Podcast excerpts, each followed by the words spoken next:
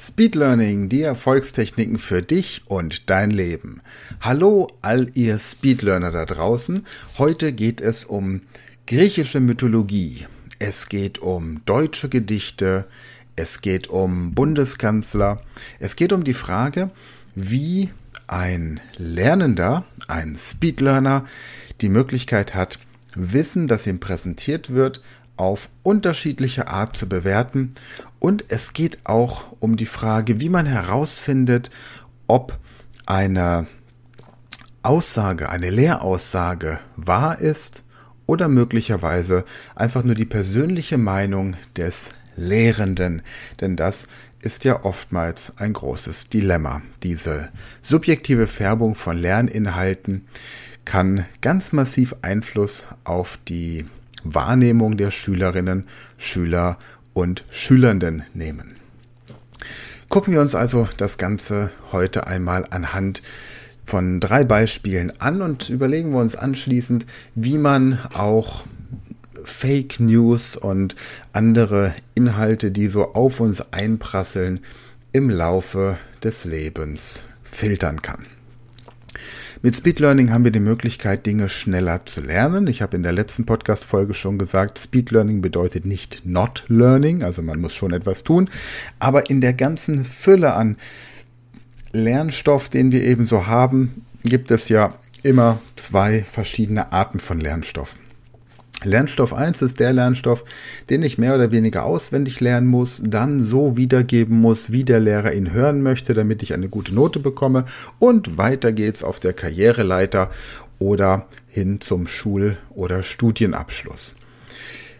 Die andere Art des Lernstoffs ist der, der mir meine persönliche Meinung bildet, der mir hilft, Zusammenhänge zu verstehen, Schlussfolgerungen zu ziehen und so weiter und so fort. Und da ist natürlich die Fähigkeit, Informationen zu filtern, ganz elementar. Und wir kriegen das im Moment gerade mit. Ich glaube, es gibt oder gab in der Vergangenheit, zumindest in der Vergangenheit seit Ende des Zweiten Weltkrieges, keine Zeit, in der die Gesellschaft von der Meinung, was wahr und was falsch ist, so gespalten war, wie im Moment mit Aussagen über die ja, Situation, die wir eben im Moment auf der Welt haben.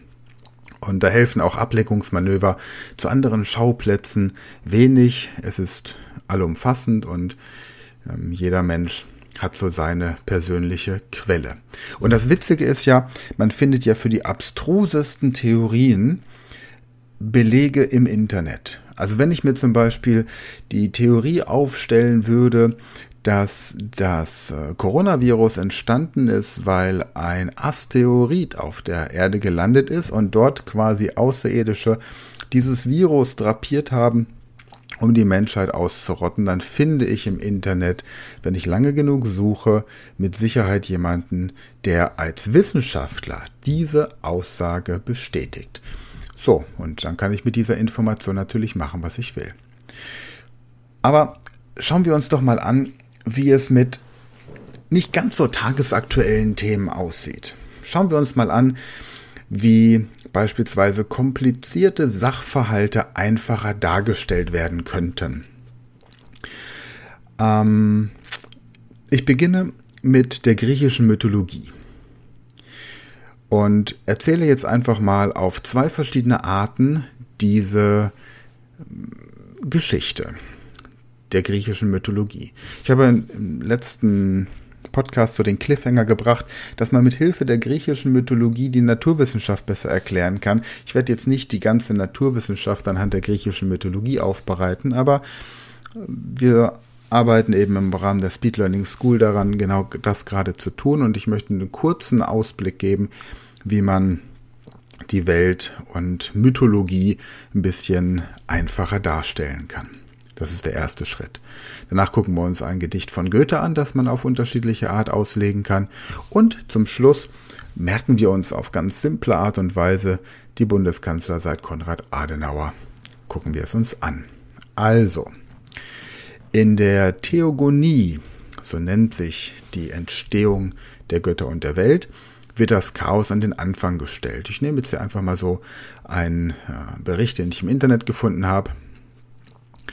Die Welt wird bei Hesiod, dem griechischen Dichter, nicht aus dem Nichts geschaffen. Es gibt schon Materie, jedoch keine Form und keine Ordnung. Aus dem Chaos entsteht als erste Göttergeneration Gaia, dann Tartaros und Eros, anschließend Erebos und Nyx. Aus der Verbindung von Nyx und Erebos gehen Hemera und Äther hervor. Nyx bringt aus sich selbst eine Reihe von Gottheiten hervor und ähm, die meistens Personifikationen sind, die etwas mit ihr zu tun haben oder aber etwas mit menschlichem Übel. Dann wird der größte Teil der griechischen Götterwelt auf Gaia zurückgeführt, die aus sich selbst Pontos, Urea und Uranus hervorbringt. Lassen wir es einfach mal bis hier. So kann man die griechische Mythologie und die Entstehung der Götter und der Welt natürlich handhaben. Aber wenn wir diese griechischen Bezeichnungen jetzt einfach mal ins Deutsche übersetzen und diesen Text im Original aus einem griechischen Schulbuch, dritte Klasse, nehmen und ins Deutsche übersetzen, dann kommt so etwas raus wie folgendes. Man übersetzt einfach diese Namen und es passiert folgendes. Die Entstehung der Götter und der Welt. Es gibt einen alten griechischen Dichter, der Hesiod heißt, und er beschreibt die Entstehung der Welt so, wie es die alten Griechen taten. Aus dem Chaos, dem Zustand am Anfang, entsteht zuerst die Erde, dann die Unterwelt, die Liebe und die Finsternis sowie die Nacht. Aus der Verbindung der Nacht und der Finsternis geht der Tag und die Luft hervor. Die Nacht bringt aus sich selbst eine Reihe von Gottheiten hervor, die entweder etwas mit ihr zu tun haben oder irgendwie ein Phänomen von menschlichem Übel sind. Der größte Teil der griechischen Götterwelt wird auf die Erde zurückgeführt, die aus sich selbst das Meer, die Berge und den Himmel hervorbringt. So, und schon wird das Ganze zu einem nachvollziehbaren Bild. Man muss also nicht immer die Fachbegriffe als erstes lernen, sondern einfach mal überlegen, was eigentlich dahinter steckt. Und plötzlich ist das gar nicht mehr so abstrakt, wie man sich das vorstellt. Man muss nicht irgendwelche Götter mit Namen Poseidon anbeten. Einen Namen, den man sowieso nur kennt, wenn man ein griechisches Lieblingsrestaurant hat, das so heißt. Oder man vielleicht sich für griechische Mythologie etwas interessiert, sondern man kann einfach von dem Meer sprechen. Und wenn ich weiß, dass die Verbindung aus bestimmten Naturgewalten zu entsprechenden Ergebnissen führen, dann ist es leichter. So, und jetzt wird auch klar, warum man aus der griechischen Mythologie die entsprechende naturwissenschaftliche Komponente ziehen kann, wenn man es einfach richtig interpretiert bekommt. Wichtig ist hierbei, dass diejenigen, die unterrichten und diejenigen, die Speed lernen, nicht einfach nur das nachplappern, was sie vorserviert bekommen, sondern eben auch hinterfragen. Und weil das ein bisschen aufwendiger ist, ist es umso wichtiger, den Lernstoff schneller und effektiver anzueignen. Ich gebe euch noch ein anderes Beispiel, das auf eine sehr, wie soll ich sagen, dramatische, für mich persönlich finde ich dramatische Art und Weise Dinge interpretiert, ich möchte nicht sagen verfälscht, aber unter Umständen tatsächlich etwas, etwas Wunderschönes, etwas, etwas Brillantes, ein Kunstwerk, etwas Geniales, plötzlich zu einem Zweck missbraucht fast schon. Und anhand dessen wird, glaube ich, ein bisschen klar, wie man Lehrmeinungen, Interpretationen und auch Aussagen von Fachleuten manchmal bewerten muss. Es gibt ein, eine Ballade von Johann Wolfgang von Goethe. Das ist der Erlkönig. Um, entstanden in der Sturm- und Drangzeit und Goethe war so ein Vertreter der Wissenschaft eigentlich. Und was ihm nicht so gepasst hat, sagt man, war, dass viele Menschen an so Naturmagie glaubten, an Aberglaube und an so Geister und Gespenster und so etwas. Also Naturmagie, aber gleichzeitig auch so unbewusste Prozesse. Und daraus entstanden ist jetzt ein Gedicht. Und ich werde dieses Gedicht jetzt einmal vorlesen. Und dieses Gedicht, hört euch dieses Gedicht jetzt einfach mal an mit dem Wissen, dass die Menschen damals abergläubisch waren und dass die Menschen damals irgendwie an, an Naturphänomene geglaubt haben, die uns heutzutage möglicherweise etwas, etwas fremd sind. Hier kommt das Gedicht. Wer reitet so spät durch Nacht und Wind? Es ist der Vater mit seinem Kind. Er hat den Knaben wohl in dem Arm, er fasst ihn sicher, er hält ihn warm. Mein Sohn, was birgst du so bang dein Gesicht? Siehst, Vater, du den Erlkönig nicht, den Erlkönig mit Kron und Schweif. Mein Sohn, es ist ein Nebelstreif. Du liebes Kind, komm, geh mit mir, gar schöne Spiele spiel ich mit dir, manch bunte Blumen sind an dem Strand, meine Mutter hat manch gülden Gewand. Mein Vater, mein Vater, und hörest du nicht, was Erlkönig mir leise verspricht? Sei ruhig, bleib ruhig, mein Kind, in dürren Blättern säuselt der Wind. Willst, feiner Knabe, du mit mir gehen, meine Töchter sollen dich warten schön, meine Töchter führen den nächtlichen Rhein und wiegen und tanzen und singen dich ein. Mein Vater, mein Vater, und siehst du nicht dort Erlkönigs Töchter am düstern Ort, mein Sohn, mein Sohn, ich sehe es genau, es scheinen die alten Weiden so grau. Ich liebe dich, mich reizt deine schöne Gestalt, und bist du nicht willig, so brauch ich Gewalt. Mein Vater, mein Vater, jetzt fasst er mich an, Erlkönig hat mir ein Leids getan. Dem Vater Grause zerreitet geschwind, er hält in den Armen das ächzende Kind, erreicht den Hof mit Mühe und Not, in seinen Armen das Kind war tot. So. Nun gibt es verschiedene Möglichkeiten aus der Moderne, wenn wir uns als modern bezeichnen wollen. Ursprünglich muss man gucken, wann dieses Gedicht geschrieben wurde. Dieses Gedicht wurde in einem, einer Zeit um das, im 18. Jahrhundert geschrieben und damals war die Gesellschaft einfach ein bisschen anders gepolt. Und dann kann man nicht einfach hergehen und dieses Gedicht für sich interpretieren, wie man möchte. Man kann nicht einfach die Geschichte verfälschen. Man kann auch nicht einfach Jesus weiblich machen und sagen, Maria war männlich und äh, hat irgendwie das geschafft, ähm, ein Kind zu kriegen, sondern Jesus war männlich, wenn man der Geschichte glaubt, und dann ist das, was passiert ist, eben mit einem Mann passiert. Und da kann man dann eben auch nicht einfach, ja, es gibt diesen Satz, als Gott Adam schuf, übte sie nur. Das mag noch funktionieren, aber wie gesagt, es gibt einfach Dinge, die nicht gehen. Und jetzt passierte tatsächlich interessanterweise etwas.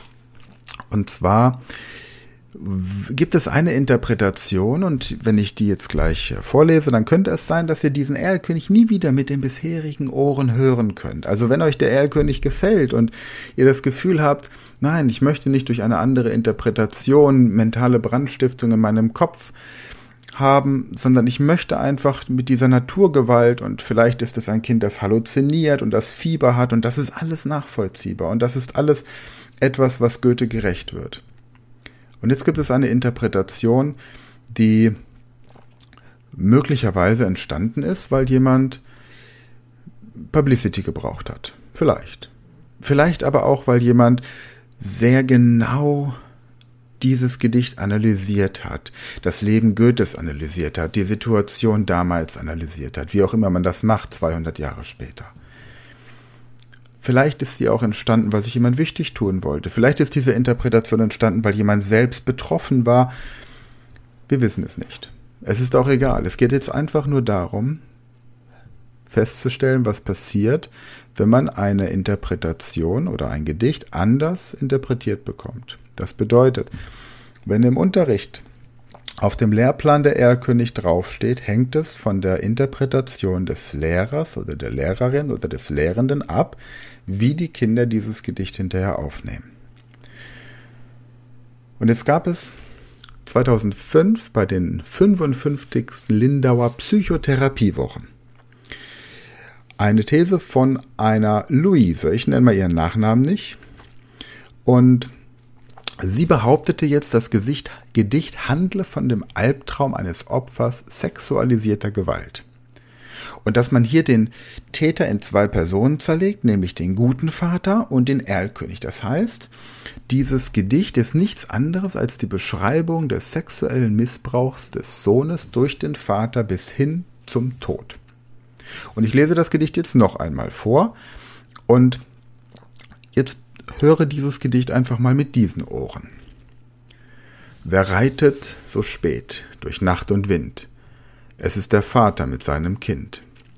Er hat den Knaben wohl in dem Arm. Er fasst ihn sicher, er hält ihn warm. Mein Sohn, was birgst du so bang dein Gesicht? Siehst, Vater, du den Erlkönig nicht? Den Erlkönig mit Kron und Schweif? Mein Sohn, es ist ein Nebelstreif. Du liebes Kind, komm, geh mit mir, gar schöne Spiele spiel ich mit dir. Manch bunte Blumen sind an dem Strand, meine Mutter hat manch gülden Gewand. Mein Vater, mein Vater, und hörest du nicht, was Erlenkönig mir leise verspricht?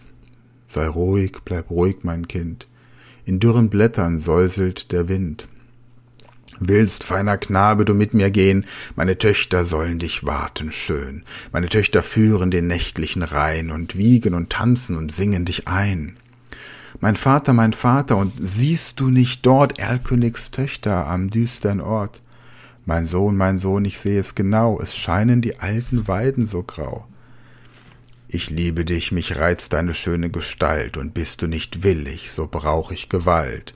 Mein Vater, mein Vater, jetzt fasst er mich an, Erlkönig hat mir ein Leids getan. Dem Vater grauset, er reitet geschwind, er hält in den Armen das ächzende Kind, er reicht den Hof mit Mühe und Not, in seinen Armen das Kind war tot. Nun, die Frage ist jetzt, welche Interpretation gefällt uns besser?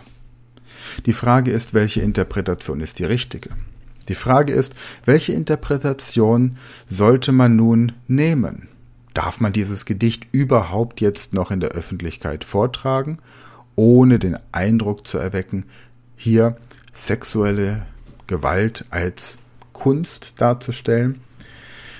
Tatsächlich kommt hier wieder dieses alte journalistische Credo zum Tragen bei jeder Information, bei jeder Aussage die Frage zu stellen, wer sagt was, zu wem, in welchem Kontext, mit welcher Wirkung. Die fünf Ws. Wer sagt was, zu wem, in welchem Kontext, mit welcher Wirkung. Das heißt, hier haben wir eine, ähm, vermutlich, ich gucke mal kurz rein, eine, genau, Fachärztin für Psychiatrie. Und diese Fachärztin für Psychiatrie hält bei den Psychotherapiewochen einen Vortrag über den Erlkönig und dessen mögliche alternative Interpretation. Eine Germanistin, eine Historikerin, eine Linguistin hätte möglicherweise ein anderes Ergebnis gebracht. Interessant ist auch, dass zum Beispiel bestimmte Namen, die so verulgt werden, wenn man sie mit anderen Ohren hört, auch gleich in so eine negative Konnotation kommen. Zum Beispiel die Frau Nass. Nass wie trocken, nur eben nass, nennt ihre Tochter Anna. Anna Nass, weil sie es lustig findet. Aber wer kommt denn dann auf die Idee, sich vorzustellen, dass das Verwenden einer Hauptfigur mit dem Namen Ananas etwas sein könnte, das impliziert, dass diese Anna zwischen ihren Beinen feucht werden muss, um es mal so zu formulieren. Oder der Herr Ball. Die Familie Ball hat einen Sohn und den nennen sie Dennis. Dennis Ball. Tja, jetzt kann man das als lustige Anekdote ansehen oder wieder auch als sexuelle Anspielung. Because of his balls, also wegen der Bälle, die der junge Mann dann irgendwo rumbimbeln hat. Oder wir haben die Frau Nickel. Frau Nickel hat eine Tochter und die nennt sie Jessie. Eigentlich Jessica. Also Jessica Nickel. Und auch hier könnte man sagen, das ist hier total witzig und das ist ja auch hat Charme. Dennoch Kanickel und ein Mädchenname kann auch wieder so diese Assoziation haben. Das bedeutet, lange Rede, kurzer Sinn. Bei jeder Information, die kommt, ist immer wichtig, wer sie präsentiert. Wer sagt was, zu wem, mit welcher Absicht und welche, bei welchem Medium. Habe ich also jemanden, der im Rahmen einer Propagandaveranstaltung etwas sagt, ist es etwas anderes, als wenn jemand im Rahmen einer wissenschaftlichen Arbeit etwas sagt. Habe ich allerdings einen Wissenschaftler, der etwas mehr Publicity braucht, kann es sein, dass er eine andere Aussage trifft, als wenn er im Moment gerade in den Ruhestand geht und einfach nur seine Ruhe haben möchte. Bei allen Informationen, die euch also angeboten werden, geht immer mit diesen fünf Ws dran und fragt euch, was steckt denn möglicherweise dahinter. Beim Erlkönig schaut euch an, in welcher Zeit der Erlkönig formuliert wurde.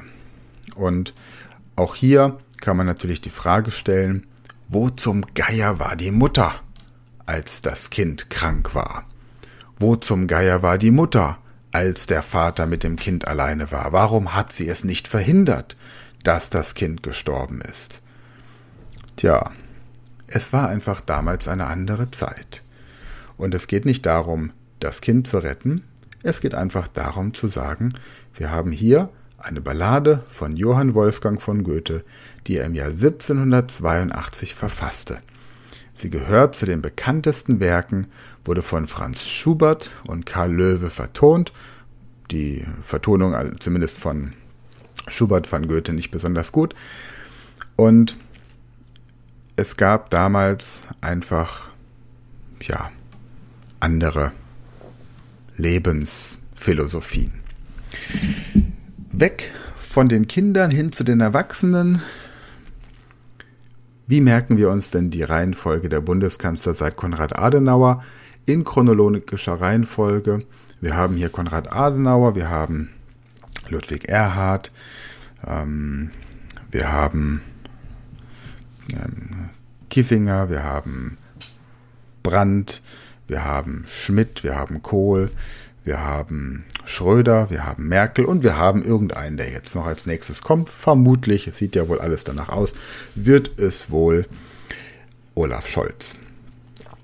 Und wenn wir jetzt diese Liste von Bundeskanzlern in chronologischer Reihenfolge nehmen sollen, dann tun wir uns da manchmal etwas schwer. Es sei denn, wir haben wieder eine Speed Learning Methode. Und diese Speed Learning Methode wäre, dass man einfach die Anfangsbuchstaben der Namen nimmt und daraus einen Satz bildet, der zum Beispiel heißen könnte, alle ehemaligen Kanzler bringen sonntags knusprige Semmeln mit. Alle ehemaligen Kanzler bringen sonntags knusprige Semmeln mit. So, alle steht für Adenauer. Ehemaligen steht für Erhard. Kanzler Kiesinger. Bringen Brandt. Sonntags Schmidt. Knusprige Kohl. Semmeln Schröder. Mit Merkel. Und schon habe ich die Reihenfolge einmal korrekt und habe sie mit den Nachnamen verknüpft. Dann kann ich mir anschließend noch die Vornamen raussuchen und dann ist mein Gehirn angefixt, neugierig, um weitere Informationen über die jeweiligen Bundeskanzler und ihre entsprechenden Hintergründe zu erfahren. Dann erfahren wir, dass Adenauer ähm, Bürgermeister von Köln war. Wir erfahren, dass Brandt gar nicht Brandt hieß. Und noch viele, viele andere Sachen. Und jetzt kommt ja aber ein neuer Bundeskanzler dazu. Ich meine, es heißt natürlich, alle ehemaligen Kanzler bringen sonntags knusprige Semmeln mit. Von daher wäre das die Reihe der bisher ehemaligen Kanzler.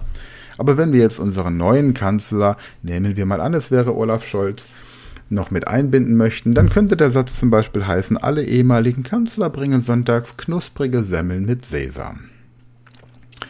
Wir werden es sehen. In diesem Sinne, was machen wir nächste Woche? Was habe ich denn auf meinem Planungszettel hier? Ja, nächste Woche stelle ich euch ein ziemlich cooles Buch vor, das ich ähm, empfohlen. Erst bekam ich es empfohlen, dann habe ich es gelesen und dann damit gearbeitet.